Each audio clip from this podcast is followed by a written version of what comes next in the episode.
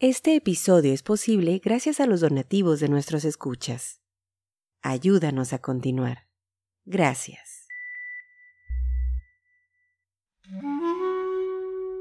Esto es el podcast de historiografía mexicana.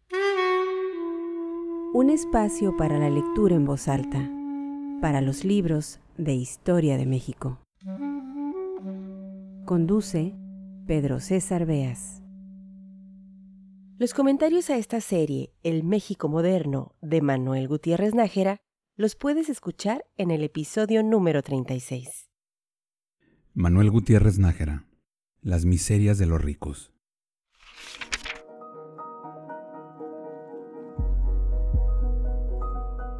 Un diario aristocrático, el Nacional, se lamentaba hace poco de la condición en que se hallan los ricos en México.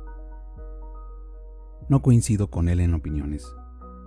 No me parecen tan merecedores de compasión y lástima los que tienen la triste y gravosa necesidad de pagar sueldo a muchos cobradores, a muchos dependientes, a servidumbre numerosa, etc. Pero sí creo que el rico en México, no obstante su envidiable y envidiada suerte, es mal juzgado y hasta calumniado por el vulgo.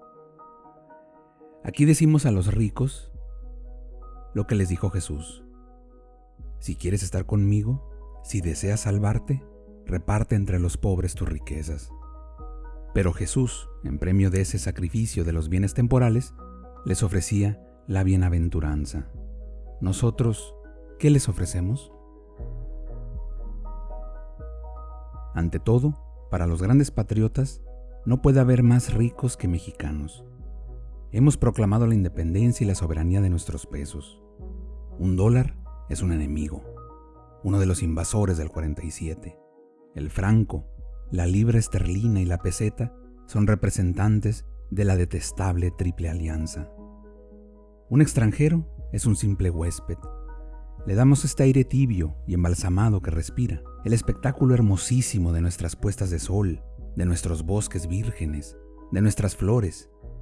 Le permitimos que se instruya leyendo nuestros sabios, que se deleite con los versos de nuestros poetas, que se muera de pulmonía o de tifo en cualquiera de nuestros hospitales, y a trueque de estos dones generosos, le prohibimos que tenga dinero. Le negamos el derecho de poner en tela de juicio o discutir el genio artístico de las coristas nacionales. Esta es nuestra casa, recibiendo favor nuestro, y todo debe parecerle bueno u óptimo.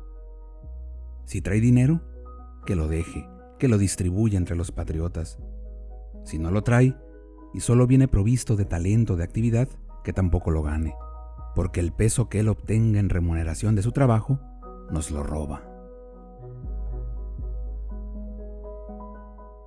Una sentencia de esterilidad perpetua, promulgada por la Suprema Corte del Patriotismo Económico, pesa sobre todas las monedas de un extranjero.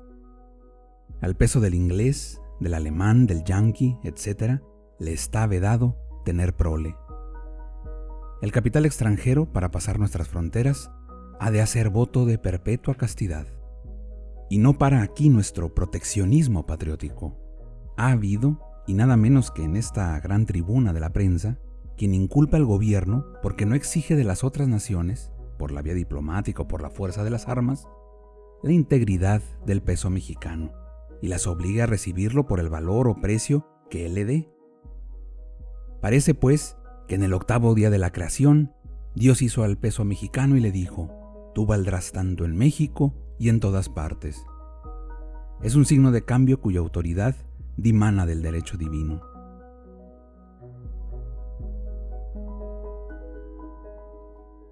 Si un extranjero se enriquece vendiendo telas o fabricando casas, o en la industria o en las empresas ferrocarrileras, protesta al punto el agraviado honor nacional, el honor caballeresco que sigue siendo el gran pontífice del vulgo. Ese extranjero nos está robando, nos vende camisas, rieles o buques, ¿y creerán ustedes que tiene la osadía de cobrarnos? Siendo nuestro huésped y respirando, gracias a nosotros, esta atmósfera llena de perfumes. Es de cajón, en tales casos, prorrumpir en quejas contra el gobierno. ¿Por qué contrata la construcción de las vías férreas con compañías poderosas de los Estados Unidos o Inglaterra, en vez de contratarla con nosotros, que no tenemos ni un centavo, pero sí mucho patriotismo? ¿Por qué protege al yanqui y no protege al mexicano que ha muerto o va a morir en la defensa de su patria? En vano responde el gobierno que el capital y el trabajo no tienen nacionalidad determinada e invariable. Dice en balde que él no protege a nadie y solo compra a quien le vende lo que necesita la nación para su bienestar. El vulgo sigue protestando contra el extranjero, que tiene la avilantez de no ofrecernos gratis ferrocarriles, buques y teléfonos. ¿Por qué no se protege al mexicano? Porque se protege a México, y sobre todo porque en este caso no se trata de ejercer las obras de misericordia, ni de establecer un inmenso asilo de mendigos a expensas de la divina providencia, sino de vivir. El mexicano es muy valiente, pero el capital mexicano es muy cobarde. Es un burgués desocupado y perezoso que vive tranquilamente de sus rentas. Y el capital valiente, el que se aventura en el pérfido océano como Hernando Cortés, es el que cree en la fecundidad de la tierra, el que combate, el que afronta el peligro de morir. Es el que asciende, el que sube grado a grado en el campo de batalla. Yo que me estoy en casa estudiando, durmiendo, no aspiro a que me dé el gobierno la banda de general.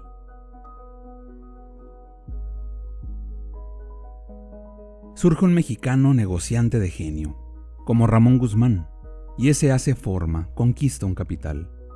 Pero la nación no ha de esperar para su progreso, para vivir en suma esas raras apariciones. Compra ferrocarriles a quien tiene ferrocarriles que ofrecer. Vende terrenos baldíos a quien puede pagarlos.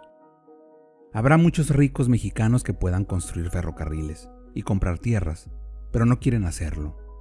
Ellos ven el negocio cuando ya está hecho y ha producido excelente resultado. Son compradores de riqueza hecha. Hay una empresa mexicana que se propone gastar más de un millón de pesos en construir un rastro. Contando con las circunstancias y contingencias más propicias, sitúa su capital a un tipo de interés bastante módico, al 10% anual. Pero la prensa, indignada, protesta. ¿Cómo? ¿No regalan a la ciudad ese millón? ¿Van a cobrar el rédito de su dinero? ¿Van a ganar algo? Por eso he dicho que, el capital mexicano tenga razón tal vez en ser cobarde. Tiene miedo a la prensa, que exige en cada rico la claridad y las virtudes de San Juan de Dios o de San Vicente de Paul. Da tu dinero a los pobres y sígueme, dice a los ricos. Pero ni en los cielos ni en la tierra tiene un reino que ofrecerles.